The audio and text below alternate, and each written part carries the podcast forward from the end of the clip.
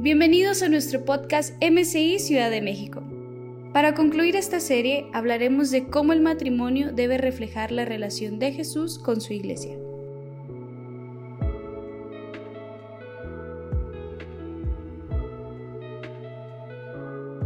Y el propósito del tema que vamos a tratar es matrimonio, expectativa versus realidad, porque a veces tenemos un pensamiento del matrimonio bastante lejos del pensamiento de aquel que lo creó. Porque la verdad es que tenemos que ajustar nuestro pensamiento siempre al pensamiento de Dios que quedó establecido en las escrituras. El otro día Saúl veníamos en el carro y él me decía, mi amor, tremendo todo esto que está pasando, como eh, los medios, la pornografía, la prostitución, eh, como ahora en línea están fuertes, fuertísima, es toda una empresa multinacional riquísima eh, que hace películas pornográficas, que hace uso eh, de esa pornografía, bueno, una cosa tremenda. Y llegamos al punto y es, ¿cómo lo podemos combatir? ¿Cómo podemos levantar la fe? ¿Cómo podemos hacer la diferencia en un tiempo difícil. La única es que el Señor impregne nuestros hogares de su propósito, de su palabra y nuestro matrimonio sea un matrimonio fundamentado en la roca. Los que llevamos más de 20 años casados, yo ya voy a cumplir 30, eh, llevo 28 años casada, siempre pensamos eh, que ya lo hemos logrado, pero cada etapa de la vida tiene su desafío. Comenzar tiene su desafío. Eh, eh, cuando uno es adolescente en el matrimonio y está arrancando, tiene su desafío. Cuando uno siente que, que ya está grande, que, que, que, chévere, que disfruta de otra manera, que es más maduro, open mind, tiene otros desafíos grandes. Yo pensé que cuando uno cumplía 50 y para arriba, nunca la tentación tocaba a la familia. Yo decía, no, pues ya tan grande, ya que cuento, nada, sería el colmo. No, el diablo no piensa así. El diablo no piensa así porque aunque usted crezca, la carne sigue siendo carne. Nosotros seguimos en un mundo caído y esto sigue siendo difícil. Que usted sepa es que tenemos este gran problema y es que creemos que ya sabemos. Creemos que como nosotros somos líderes, que como somos pastores, que como pertenecemos a una congregación, que estamos bajo una cobertura y damos seminarios y ayudamos a otros, pero es tan fácil ayudar a otros y tan difícil vivirlo. Es muy fácil decirle a alguien qué tiene que hacer en el tiempo difícil a la luz de la palabra. Porque es más fácil ser un hablador que un hacedor. Es fácil. Aquí viene una pareja y usted le dice, no la trate así, pero cuando usted está bravo, ¿usted trata bien a su mujer? ¿Ella es el vaso frágil? ¿O cómo nos ha enseñado el mismo mundo cristiano que es el matrimonio? Y en nuestros cursos prematrimoniales, ¿qué le enseñamos a la gente? Pues déjeme decirle que aunque yo me he casado como cuatro veces, obviamente en todos los matrimonios y encuentros, encuentros de primero, segundo, tercer tipo, cuarto tipo, quinto, me he casado y recasado con Saúl. Mientras yo le oraba al Señor, yo le decía, gracias por enseñarme. Quiero decirle que he sido muy ministrada, porque siempre, eh, jamás me pararía aquí con el pensamiento eh, yo te voy a enseñar, no, no, no, no, vamos a abrir la lonchera y nos la vamos a comer juntos porque eh, creo que he aprendido bastante. Lo primero es eh, tanta falsedad acerca del matrimonio crea expectativas falsas. Entonces, cuando una pareja dice es que estamos enamorados y nos queremos casar y uno pregunta, ¿por qué te quieres casar? Y la pregunta se miran con cara de ternero degollado y, ah, no, es que la amo. ¿Y tú la amas? Sí, la amo. ¿La amas con locura? No, locura es poquito. Yo, yo agonizo por esta mujer. Y la verdad es que eh, la vida de luna de miel a la vida de matrimonio es bien diferente. Yo cuando fui a mi luna de miel, eh, pues fue una luna de miel de acuerdo a las posibilidades, ¿no?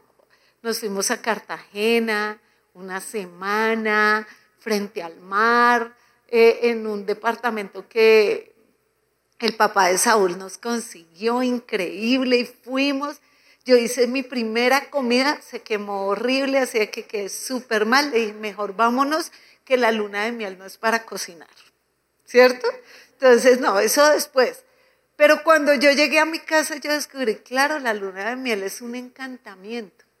Te encantan, pero aterrizas, pero contra el planeta cuando llegas a tu casa. Yo decía, la luna de miel debería de ser un año, un año, un año como para que uno medio no se sienta tan, tan frustrado.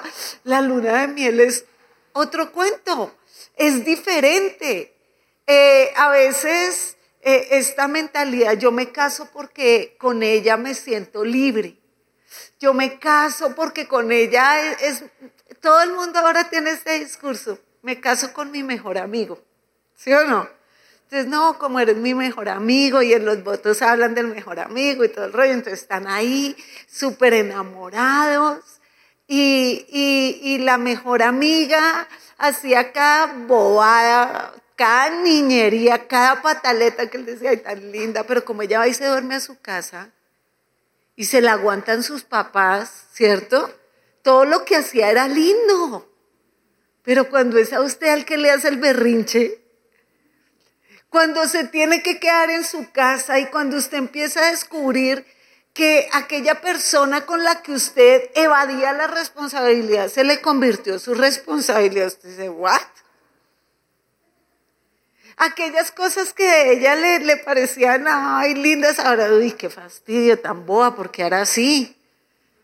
Qué fastidiosa. Lo que antes era, wow, ahora es como, uy, me da urticaria, me pica.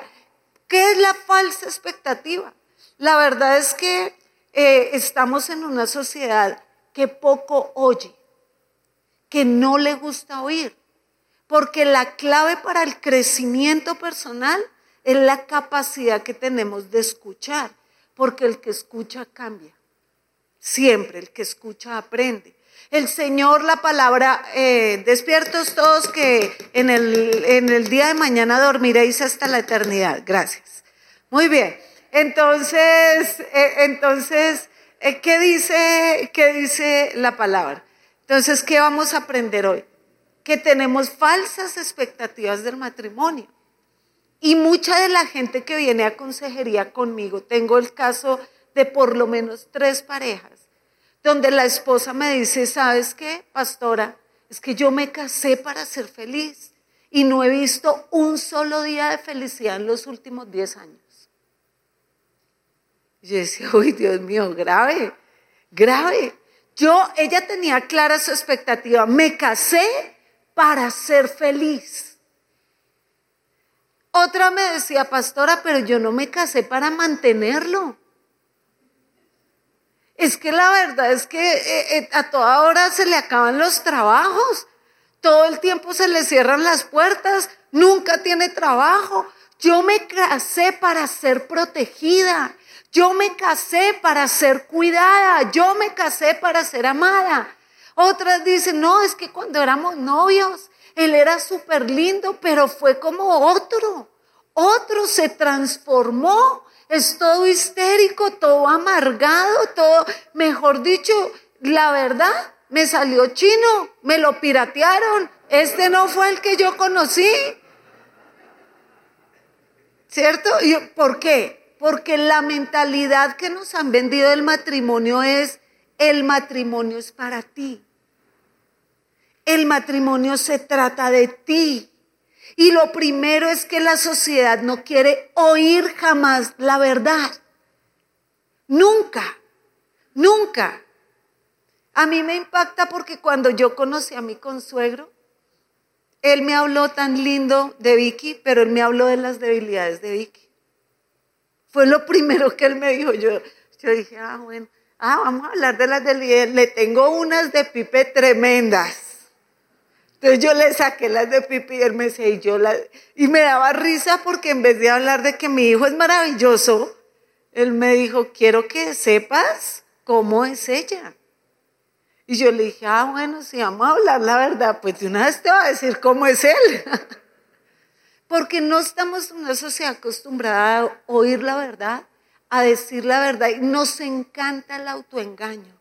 Y hay matrimonios sumergidos en el autoengaño por años, donde se perdió la confianza, donde nunca han estado satisfechos de ninguna manera ni en la comunión, ni en la intimidad, ni en la relación, ni en el ministerio.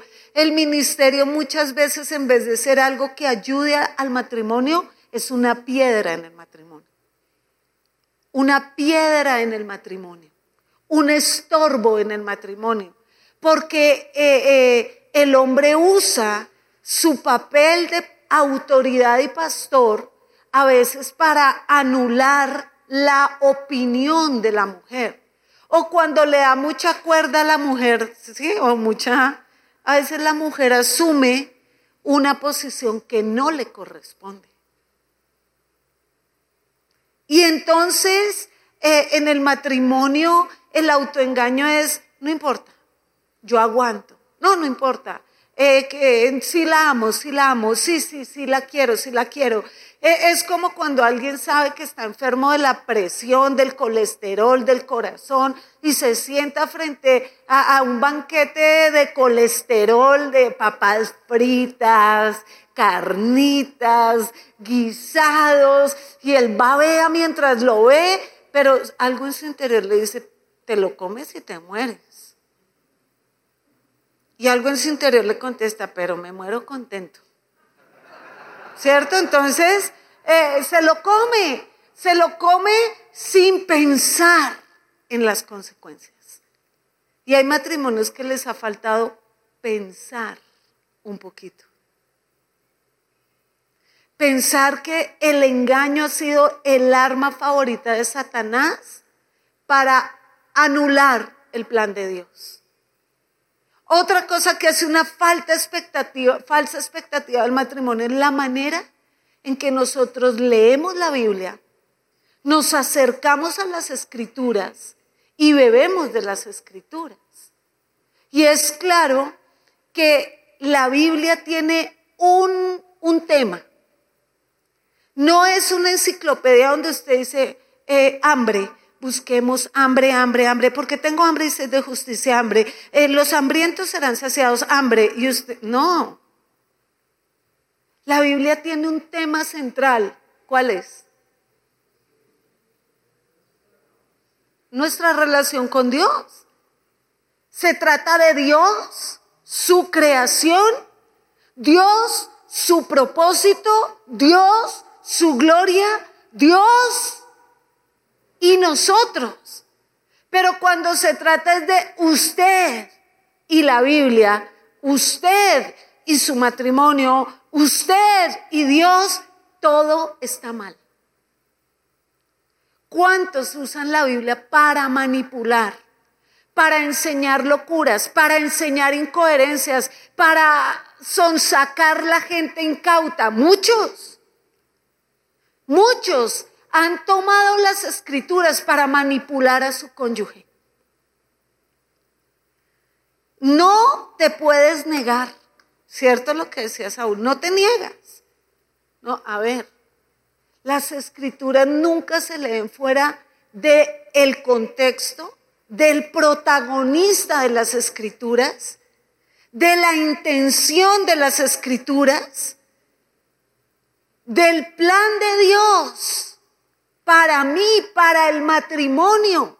Yo sé que usted lo ha predicado, yo sé que usted lo ha enseñado, pero el matrimonio tiene un por qué existe, un para qué existe y, y un modelo, una forma de vivirlo, porque así está escrito. Cuando usted lee el libro de Génesis, capítulo 1 y capítulo 2 usted va a encontrar la esencia el pensamiento, el propósito y todo lo que Dios planeó con el matrimonio. Los, los teólogos tienen una palabra que yo la tomé y dice el entender el ahora y el todavía no. A veces cuando nosotros nos casamos en Cristo, nosotros pensamos que como Cristo ya llevó todas nuestras maldiciones, nuestro matrimonio tiene que estar blindado, perfecto, protegido maravillosamente. Mejor dicho, es que eh, Salamancalandia es una cosa increíble este matrimonio. La verdad es que nosotros siempre debemos pensar es, ahora, sí, vivimos en una hora donde Jesús ya vino, nos redimió, murió, resucitó, está sentado a la diestra del Padre, pero nosotros seguimos siendo un mundo débil. Y esto es un proceso para llegar a donde vamos, donde todavía no hemos llegado. Ese pensamiento es sano. Es sano pensar que toda la vida cristiana es un proceso para llegar a una perfección. Que aunque tenemos muchas cosas ahora que hemos ganado por la sangre de Jesús, que hemos ganado por lo que Cristo hizo, pues no quiere decir que está terminado ni perfeccionado. Quiere decir que todavía no llega. Entonces, el pensar de una manera opuesta a este ahora y el entender el ahora y el todavía no he llegado donde debería llegar, es lo que toma por sorpresa a mucha gente. Mucha gente se casa y dice, tanto que esperé casarme para esto. Para esto, para esto me casé. Porque nunca se casó con el motivo correcto de su corazón. Nunca. Nunca entendió qué era el matrimonio. Y ahora yo siento una profunda responsabilidad de compartirle tal vez algo que usted ya sabe, pero que para mí es un ancla en mi manera de vivir. Tal vez yo, usted diga, no, pues la pastora descubrió que el agua moja pues le voy a contar que eso que para usted ya sabía es lo que me ha sostenido por 28 años. Es lo que me hace mirar a mi cónyuge a través de la cruz del Calvario. Es lo que me hace esperar lo esperado y no sorprenderme por lo inesperado. ¿Sabes? Somos tan buenos. Yo recuerdo una joven en Colombia, ya era de nuestro equipo de 12, súper consagradita. En la época del Ministerio de Consolidación ella hacía de todo y ella quería casarse quería casarse quería casarse y 30 y no se casaba y 31 y 32 y Dios mío, sangre de Cristo, que pase algo, que pase el tren que ha de pasar con todos sus hijitos. Y ella el que vio colgado, ¡pan! Se colgó del último y dijo, si no agarro este ya me quedé sola. Lo que ella no supo fue que ella hizo votos y ella le decía, prometo serte fiel. Prometo estar contigo en el día de la riqueza y de la pobreza. Pero como tenía plata, ¿quién va a pensar que iba a ser pobre? Eh, eh, eh, estaré contigo en la enfermedad y en la salud, pero como estaba mancancanudo, o sea, fuertecito, ¿qué iba a pensar que se iba a enfermar? Pues la verdad es que su esposo en la luna de miel empezó a enfermarse no pudieron tener hijos. Él no puede trabajar. Y hasta el día de hoy, ella cuida de su marido. Y ahí es donde uno se pregunta, pero ¿por qué tan linda y toda consagrada? Y mire, mire lo que le tocó, mejor dicho, se ganó la lotería entre todas las loterías del planeta. ¿Qué ocurre? ¿Cuál es el pensamiento? Eh, esta sociedad tiene una manera de pensar. Esta sociedad se atreve a hablar de matrimonio igualitario. O sea, escuche esta burrada.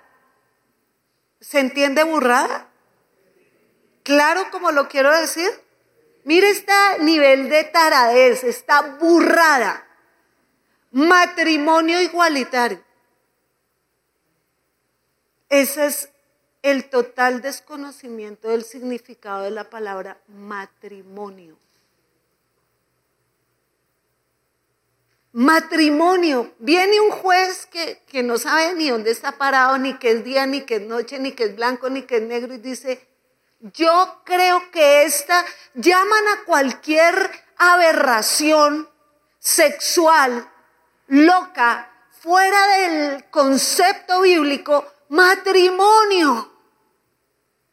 Porque matrimonio es cualquier cosa en el mundo. Matrimonio es la unión sexual eh, de un gato con un perro, de un hombre con un hombre, de una mujer con una mujer. Pues déjeme decirle, en una sociedad donde nadie tiene idea de lo que significa matrimonio, el problema es que esa mentalidad ha permeado la iglesia. En la época eh, de Noé, decía, y la gente se casaba, se daba en casamiento, eh, eh, era una locura, una perversión. Esa perversión no es nueva, no sorprende el cielo, ni todo el mundo dice, oh, oh, los ángeles, dice, está incrustada, está encarnada en la mente de una sociedad sin Dios. Y la iglesia, detrás de su deseo de ganar el mundo, se está volviendo una iglesia mundana. Porque no separa su pensamiento del pensamiento del mundo. Número uno, ¿qué es entonces el matrimonio? Entonces dijo Dios, Génesis 1, 26, 28, hagamos al hombre a nuestra imagen conforme a nuestra semejanza. Señoré en los peces del mar, de las aves, de los cielos, de las veces, y creó Dios al hombre a su imagen, a imagen de Dios los creó, varón y hembra los creó, y los bendijo Dios y les dijo, fructificad, multiplicaos, llenad la tierra, sojuzgadla, señoread ¿Cierto? Todos estamos leyendo Génesis 1, 26 en adelante. Estamos hablando, espere que va a abrir mi Biblia por aquí, ya no la encuentro. Ah, es que cambió de color, así no la iba a encontrar nunca. Listo, piense. Número uno, lo que tenemos que entender es ¿Quién creó el matrimonio? El matrimonio no es invento de la sociedad. El matrimonio usted tiene que verlo como una institución divina. Por eso el divorcio es impensable en alguien que es cristiano, aún en circunstancias difíciles, aún en circunstancias difíciles. El divorcio no está en el diccionario de Dios. Cuando le preguntaron a Jesús, Señor, ¿cómo, cuándo le vamos a dar carta de repudio a una mujer? Recuerda, Señor, que Moisés dijo que, que el que, y el Señor le dijo, ¿cómo? Eso fue por la dureza del corazón. La única excepción bíblica para divorciarse es la infidelidad. No hay más. Busque por más lados, no hay. Porque es que tenemos una mentalidad de matrimonio mala, pésima, mundana. Si me sirve bien y si no, es que no, no nos entendemos, no nos comunicamos, eh, ya esto está muy deteriorado, ya, eh, esto ya, ya, ya, amiguis por siempre. ¿Ah? ¿Qué es eso? La locura. Dios lo creó Dios lo pensó y el matrimonio está pensado en un hombre y una mujer. Punto. El que lo creó también lo diseñó, lo preparó, él lo pensó, él lo formó. Se trata de que todo lo que Dios creó sobre la tierra es de Él, para Él, por Él y para su gloria. Si nosotros pensáramos más en Dios y menos en nosotros. Si nuestra mente cristiana fuera una verdadera mente cristiana, donde Cristo es el eje central, donde Cristo y el Evangelio son eh, el, eh, el, parteaguas de, mi, de mi vida, son ese motor, todo sería diferente. Lo primero, cada vez que usted mire a su esposo y vea su vida, diga, estoy en el diseño original. Hago parte del remanente que Dios siempre usa las minorías. Las minorías, Dios nunca usó mayorías. A la gente le encantan las multitudes porque hacen ruido. Las multitudes elevan el ego de las personas. ¿Qué, qué, es la pelea de los gobiernos? No les importa el pueblo, cero, cero, nadie, ni este ni ninguno. Solo hablan por hablar. A ellos les importa lo que eleve su sentimiento de poder, su ego. Yo hice, yo soy, soy vuestro libertador. No, mi libertador es Cristo. ¿Cierto? Es lo mismo si usted piensa, esta obra es perfecta le pertenece a Dios. Y lo que Dios unió, no lo desunen los hombres. Qué tremendo. Entonces dice, el matrimonio es creado por Dios, creado a imagen y semejanza. Usted se ha puesto a pensar lo que ha predicado. Su matrimonio debería ser un reflejo del cielo, de la naturaleza de Cristo, de la, de la economía del reino, del propósito del reino, de la prosperidad del reino, no, no del reino de la tierra. No le estoy hablando de dinero, lejos de mí. Segundo, el Señor en el matrimonio él creó el matrimonio por su palabra. Todo lo que Dios creó lo creó con su palabra. Entonces dijo Dios, hagamos al hombre. Él hizo todo por su palabra. Yo sé que muchos dicen, lo único que no dijo, hágase fue el hombre, pero él dijo. Y dijo Dios, hagamos al hombre, pero ese esa palabra iba acompañada de un detalle a nuestra imagen y conforme a nuestra semejanza y eso hablaba de un ADN, de una naturaleza, de un, de un corazón en el matrimonio. El matrimonio tiene un corazón que en algunos de ustedes está muriéndose. Y este encuentro, y se los digo como de parte del Espíritu de Dios, no juegue más a que ya lo sabe cuando usted sabe que el 90% del corazón de su matrimonio está muerto. Le quiero decir, el ministerio no es un escondedero de las debilidades de su matrimonio. Este no es el burladero. Ole, burladero es donde se esconden, ¿no? No de la burla, sino donde se esconden para que el toro no los cornee. Este no es el burladero de sus debilidades. ¿Cuántos matrimonios? Hijos impíos, totalmente impíos, enemigos de Dios, solo por la contradicción de nuestra fe. ¿Es eso? Porque dicen, eso es mentira, mentira, mentira. Por una razón, lo veo en mi casa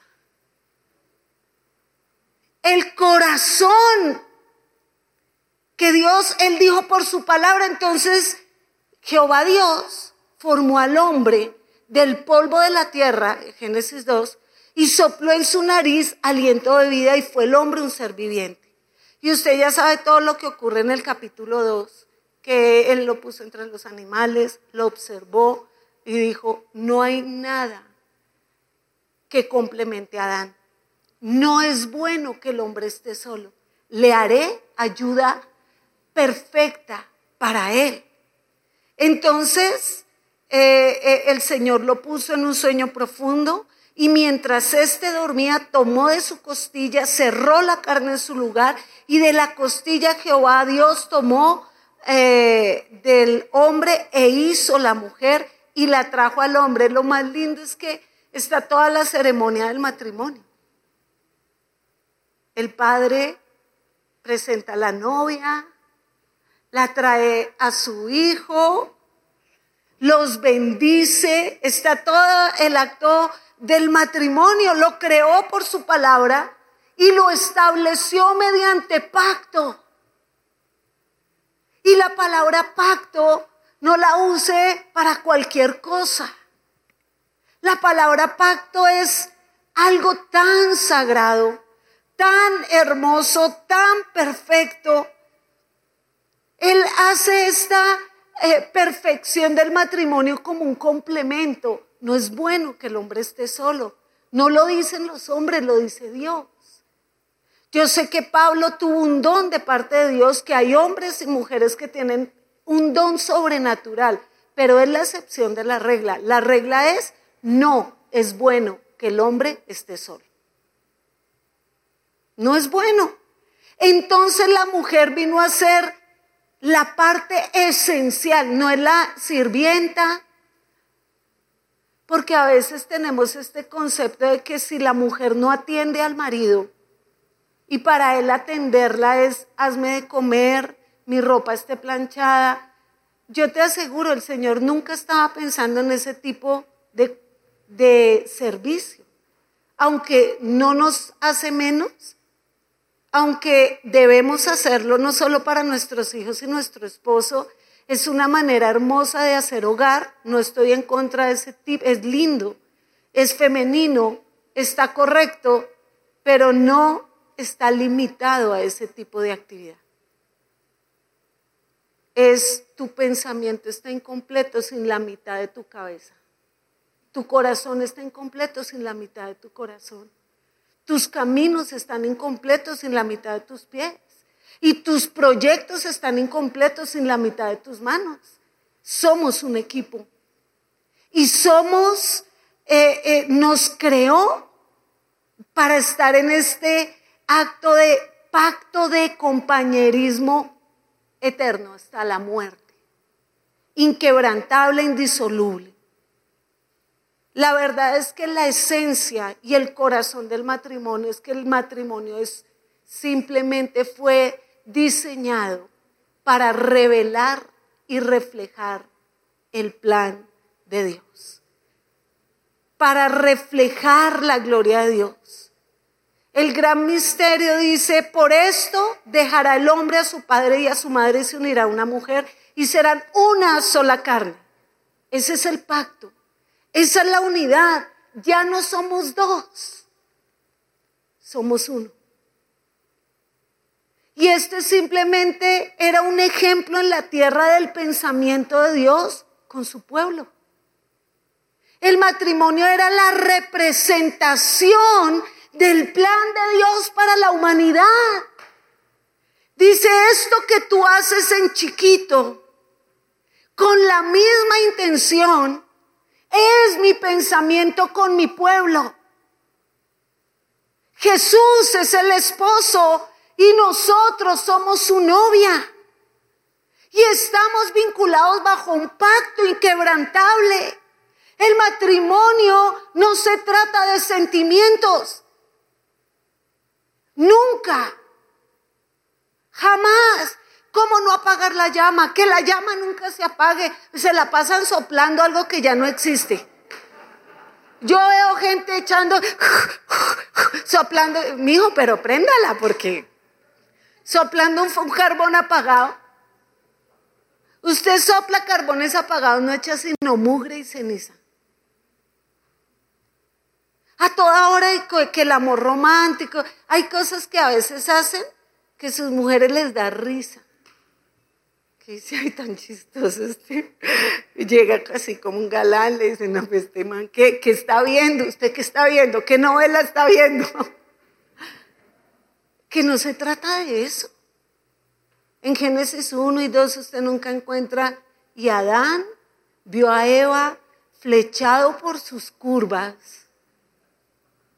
perfectamente diseñadas por el Creador, por esos dos ojos impresionantemente flechadores, boca carnosa, a nada, cero.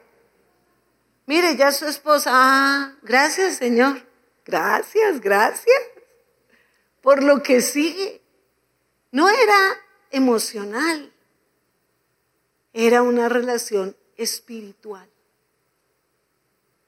basada en la fe, fundamentada en la palabra, fortalecida por el Espíritu. ¡Ay, qué belleza! Porque la verdad, Pablo en Efesios 5, 31 y 32, ahí cita Génesis 24 y le da la interpretación perfecta al matrimonio. Dice, Cristo y la iglesia son uno. Entonces, el matrimonio sigue siendo el modelo de compromiso del pacto de Cristo con su iglesia. Cuando tú entiendes, mis hijos verán el Evangelio en mi matrimonio, así se predica la palabra. No, no, no estamos casados porque seamos perfectos. No estamos casados eh, porque seguimos enamorados como el primer día. Yo, yo recuerdo que cada vez que Saúl llegaba, a mí se me aceleraba el corazón. Yo me hacía la que no. Entonces yo decía a mi amiga, estoy roja, está re roja. Y yo, Dios mío, que se me baje, que se me baje lo roja. Yo llevo 28 años casada y si él entra por ahí, yo no me voy a poner roja. Y yo no les voy a decir, entró, entró, ¿qué tal? Duermo con él, me ves pelucada, así, así es, mechuzada. Porque no es por eso que yo estoy casada con él. Él no es perfecto. Él tiene una naturaleza todavía débil se esfuerza, pero tenemos un pacto. Este pacto de amor nuestro, de fidelidad inquebrantable, es porque es la representación de lo que Cristo ha hecho por nosotros. Si el matrimonio no es eso, usted no está actuando según la verdad bíblica del matrimonio.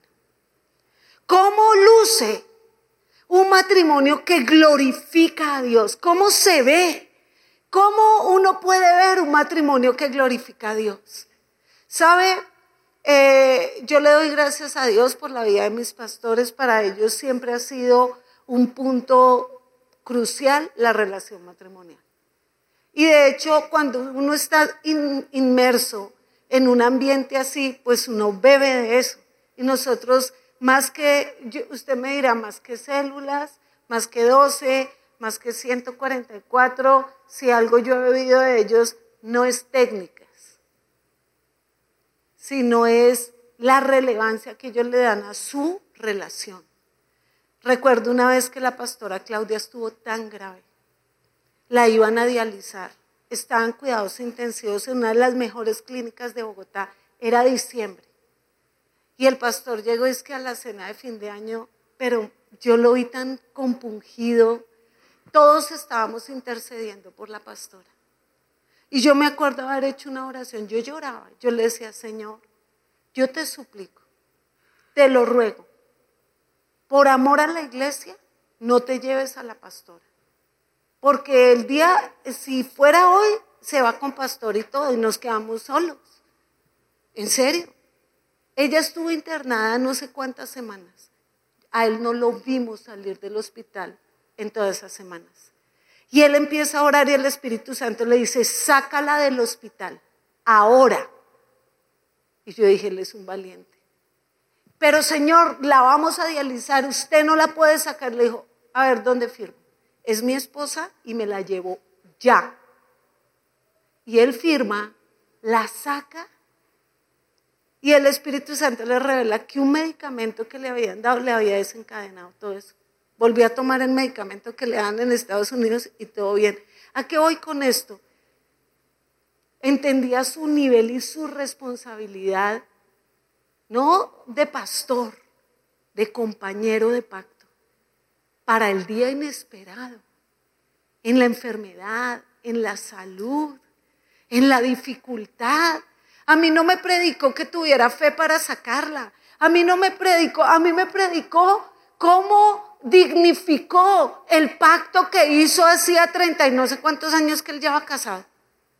Dignificó su pacto. Cumplió como el Señor con nosotros en nuestra debilidad, en nuestras caídas, en nuestras torpezas. ¿Cuándo el Señor ha quebrado su pacto contigo? Para que tú te atrevas a pensar en quebrar el pacto con la mujer de tu juventud o con el hombre de tu juventud. Un matrimonio que le da la gloria a Dios, que está diseñado para mostrar a Dios a sus hijos, no porque sea perfecto. Porque, hermanos, mis hijos me han visto, yo hubiera querido decirle hoy que mis hijos nunca me han visto pelear con Saúl. Es mentira. No tenía Juanes y Pipe, Cami no había nacido, tuvimos un pleito grande, de ligas importantes. Compite con tal vez uno del mundo hace años. Y yo dije, ay Dios mío, pero cuando veo a mi esposo reunirlos a todos y decir, bueno, hijos, los senté para pedirles perdón por la manera en que le hablé a su mamá. Yo dije, él ahí está dignificando el pacto. Nunca lo volveré a hacer. Y algo que yo amo de mi esposo no es que él es perfecto. A mí no me enamora de Saúl que él quiera ser el pastor César porque es que yo me casé fue con Saúl Salamanca. Y yo lo quiero es a él. Me encanta cuando él se pone en la posición de soy un discípulo de Jesucristo actúo como Jesús, temeroso de Dios. Un matrimonio de amor, unidad y entendimiento en ningún lado está basado en el romance. El romance simplemente es consecuencia. Es consecuencia. Ninguna parte. A ver, Isaac y Rebeca. Pues tanto así que cuando, ah, no, ese fue Jacob, no. Pero tanto eran los matrimonios de Tebeo y ya. Rebeca es ella, la señal. Ni siquiera el papá fue, fue el siervo. Le trae, aquí está su Rebeca. Uy, gracias. Dios no se equivoca, Dios no le va a traer la fe a la que no le gusta, se lo aseguro. Le va a traer su mitad y su mitad calza perfecto con usted. Usted no tiene que probarse todas las mitades del planeta a ver cuál le queda buena, yo. Usted debe confiar en Dios y Dios le va a dar la que le calza ideal ese matrimonio que está diseñado por Dios para mostrar su gloria, lo primero que es es adorador. Está enraizado en la adoración, no en el romance. Nacimos para adorar. Y la falsa expectativa es que le damos lugar a nuestro cónyuge que no le corresponde. Entonces, yo no sé, pero cuando uno es inmaduro, eh, uno le da un lugar al cónyuge como de Dios. Entonces, ay, no, no puedo porque llegó él. Y, cuando él está, no, no puedo porque él, él es el león, la fiera. No, ¿cómo así? Ay, chica, te llamo después, él llegó. Nadie habla porque llegó el papá, nadie, no, o sea, la verdad es que la adoración es la razón fundamental por la que estamos casados. Y cuando hablamos de adoración, ¿qué es la adoración? Es aquello que nos motiva a hacer algo. Cuando tú tienes tu vida en esta verticalidad profunda con Dios, una relación íntima, tu devocional, haces lo que tienes que hacer, tú sencillamente dices, adoro a Dios. Y un adorador, un adorador es que el verdadero adorador tiene su identidad en Cristo. El grave problema es que las parejas tienen su identidad en algo que no es Jesús. Las parejas tienen su identidad en el ministerio. Estamos unidos porque si no nos quedamos sin trabajo. Grave. ¿Cuántos pastores siguen casados por el ministerio? Le voy a hablar como hija. Cuando mi mamá me decía que ella seguía casada por nosotros, Tenía siete años y yo pensaba, si es por mí, se parece, por favor. ¿Usted lo hace por mí? No me cargues esta culpa de tu incapacidad de irte de una persona que te golpea, te maltrata, te humilla, te es infiel. Expones a tus hijos a todo este mal ejemplo. No me digas que es por mí, ahora es mi culpa. No digas que tú estás por amor al ministerio. Lo que pasa es que tu identidad no está arraigada en Jesucristo. Tu identidad está en el ministerio y te impide soltar aquello que es tu adoración. ¿Cuántos matrimonios están enraizados en el amor al dinero, en la comodidad? Una mujer tenía una casa tan linda, tan hermosa, tan preciosa, llena de cosas increíbles, pero vivir en esa casa era una jartera porque nadie podía dejar el vaso mal puesto, eh, tenían que tener alas para no pisar el piso. ¿Para qué ese bienestar si no lo pueden disfrutar? Está tu identidad en lo que tú haces. Soy la más entregada, soy la más esforzada. El hombre su identidad en los negocios. Viajo, tengo dinero, estoy viajando. Y la verdad está fracasado el ministerio. Un matrimonio que luce a la luz de la gloria de Dios tiene su identidad en Cristo. Y cuando Cristo en el matrimonio toma el lugar correcto, los cónyuges tienen el lugar que les corresponde. La mujer no tiene que ir al curso de cómo ser esposa fiel, ni el hombre, porque hay cosas que surgen naturalmente de la comunión con Dios. Yo cometí muchos errores en los comienzos de mi matrimonio. Era ignorante de todo, ignorante. Eh, mal, mal, de verdad mi esposo me tuvo mucha paciencia, pero el Espíritu Santo fue muy lindo. Hasta en todo, en el área sexual, el Espíritu Santo me enseñó.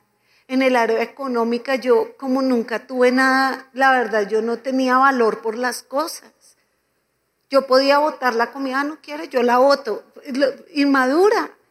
Pero cuando me arrodillé, no tuve que leer ni a Gary Chapman, no tuve que leer todos los libros del pastor Piper, que mucho de lo que vamos a hablar eh, es inspirado ahí, o de Paul David Tripp, o Siete Verdades del Matrimonio del pastor César, que ni lo había escrito.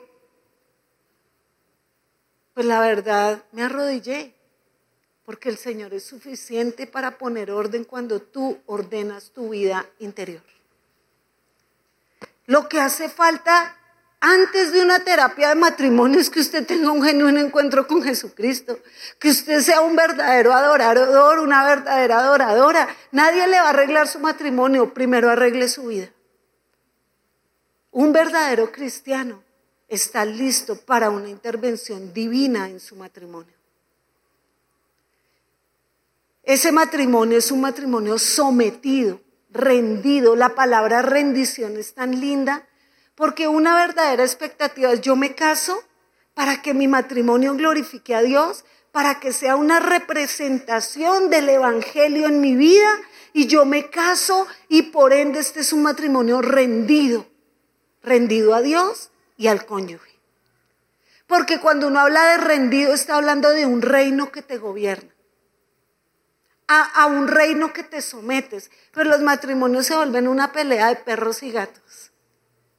Una pelea de quién gana más, quién dio más, finanzas divididas, eh, en el ministerio, entonces manipulamos, yo ya no voy a la reunión, no quiero nada con esto, yo ya no hago tal cosa, una manipuladera.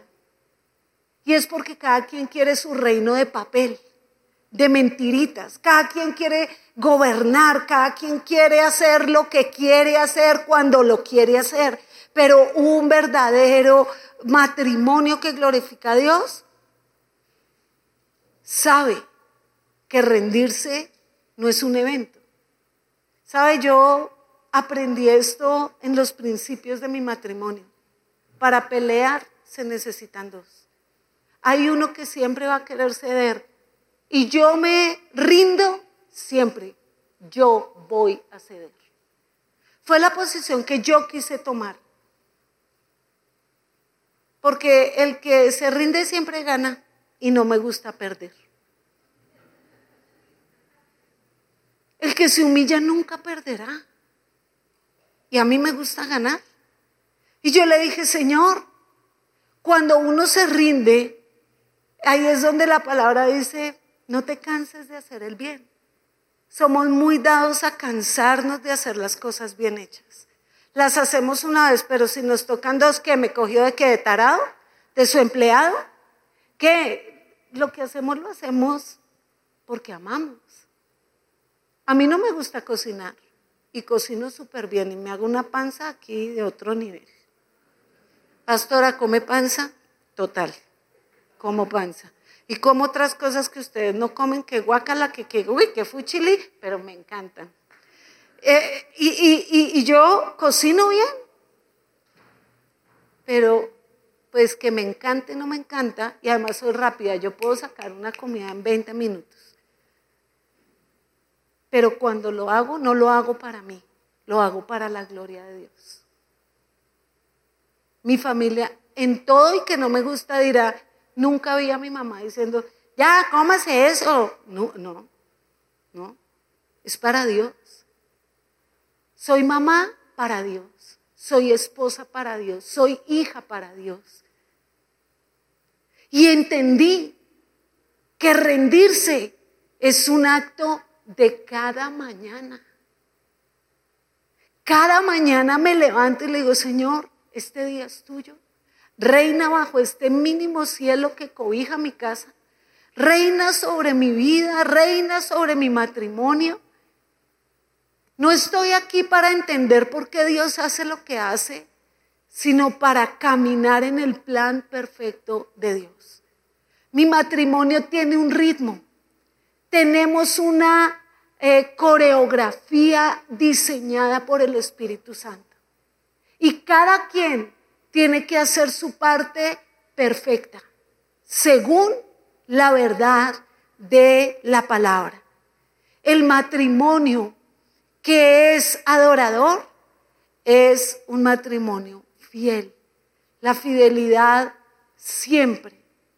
Miren, 28 años de casada, nunca, jamás, en medio de crisis matrimoniales, que la he vivido, claro que la he vivido. Y sí, yo busco ayuda. No me gusta, detesto la parentadera. Pero es algo que de verdad yo aborrezco. Y yo siempre le digo a mi esposo, si no podemos, alguien más va a poder con nosotros. Y vamos a buscar ayuda. Y la vamos a golpear y vamos a ir, porque la ayuda humilla. Todo el mundo quiere decirse que puede solo. No, no podemos solos. Pero estamos en esta sociedad enferma de quedar bien. Usted puede llevarse su vida entre sus pies con tal de quedar bien. Qué oso, qué horror, qué tristeza. Es preferible quedar mal ante mucha gente y muy bien ante el Señor. El problema nuestro es que el matrimonio que exhibe la adoración y la gloria de Dios se rige por el pacto y lo recuerda. Y lo más triste es que usted se casó y ni se acuerda lo que dijo, cuando lo dijo, cómo lo dijo. No se acuerda. Usted se acuerda que se casó, pero usted no se acuerda el pacto de su juventud. ¿Cuántos dicen palabras tan profundas que se quedaron en la profundidad del olvido? Que las escriben y lloran y hacen toda la payasada y, todos lloramos. ¡Ay, divinos! Oye, ¿qué fue lo que te dije? No, no me acuerdo, ponga el video. Ay, no, ya se perdió. ¡Ah! Fuerte, ¿no? ¿Usted sabe quién nunca olvida el pacto con su amada? Dios. Tanto amó el Señor la creación que diseñó el matrimonio pensando la mejor manera de hablar del Evangelio es estar casado. La mejor manera de predicar a Cristo es estar casado. La mejor manera de exhibir la iglesia es estar casado. Somos unos privilegiados. hemos sido llamados a representar la gloria de Dios. Qué tremendo. Tu matrimonio refleja a Cristo. En la debilidad. No en el altar familiar que hace que usted se vuelva el mejor predicador. No, su matrimonio refleja a Cristo en el pacto de la intimidad sexual. Su matrimonio refleja a Cristo en la cotidianidad de cada mañana, cómo ve a su esposa cuando la mira, la ve y dice, está gorda, ¿no? Se nos fue el tiempo, se le cayó todo a esta mujer, ¿sí? O la ve como con lástima, pobrecita, no sabe nada de mí. O la ve con desprecio, ¿O usted cómo ve a su esposo? Con los ojos de sus debilidades. Es un mentiroso. Él no es mi pastor. No lo respeta, no lo admira, simplemente lo necesita. Tremendo. Tu relación glorifica a Cristo, no se trata de lo que tú sabes. Se trata de lo que tú crees, de lo que sostiene al matrimonio y en aquello que está enraizado. Por consecuencia, el matrimonio necesita el propósito. Lo que nos hace mover cada mañana es por qué. La adoración es un por qué y para quién. Eso es la adoración. ¿Por qué hago lo que hago? ¿Para quién lo hago? Usted hace lo que hace porque es lo que ama su corazón. Yo le pregunto, cuando usted entra al lugar secreto, ¿se siente tan feliz como cuando hace aquello que a usted lo define? Lo voy a explicar. Pastor predicador, cuando predica, wow, pero cuando está de rodillas se siente mejor. La adoración es el motivo por el cual hacemos las cosas. Y tú tienes que tener enraizado el propósito. Tú estás en la tierra y este matrimonio va a representar lo que es el pacto de Cristo con su iglesia. Entonces todos los días se prepara, entonces todos los días se santifica, entonces tiene una expectativa verdadera. Cuando vengan las pruebas, yo me casé contigo aún en el día malo. Porque no hemos llegado al día perfecto. Con dinero, sin dinero. Mire, yo conocí a Saúl cuando lo tenía todo y en el camino lo perdió todo. Y la verdad, para mí no hubo diferencia, porque como yo no tenía nada, la verdad, no hubo diferencia. Siempre lo vi a Él a través de Jesús y dije, Él y yo somos un equipo, con plata, sin plata, aquí, allá, con hijos muchos, con poquitos, con nietos, con muchos nietos, hasta que la muerte nos separe. Queremos reflejar el pacto de Cristo. ¿Cuántos anhelan esa restauración?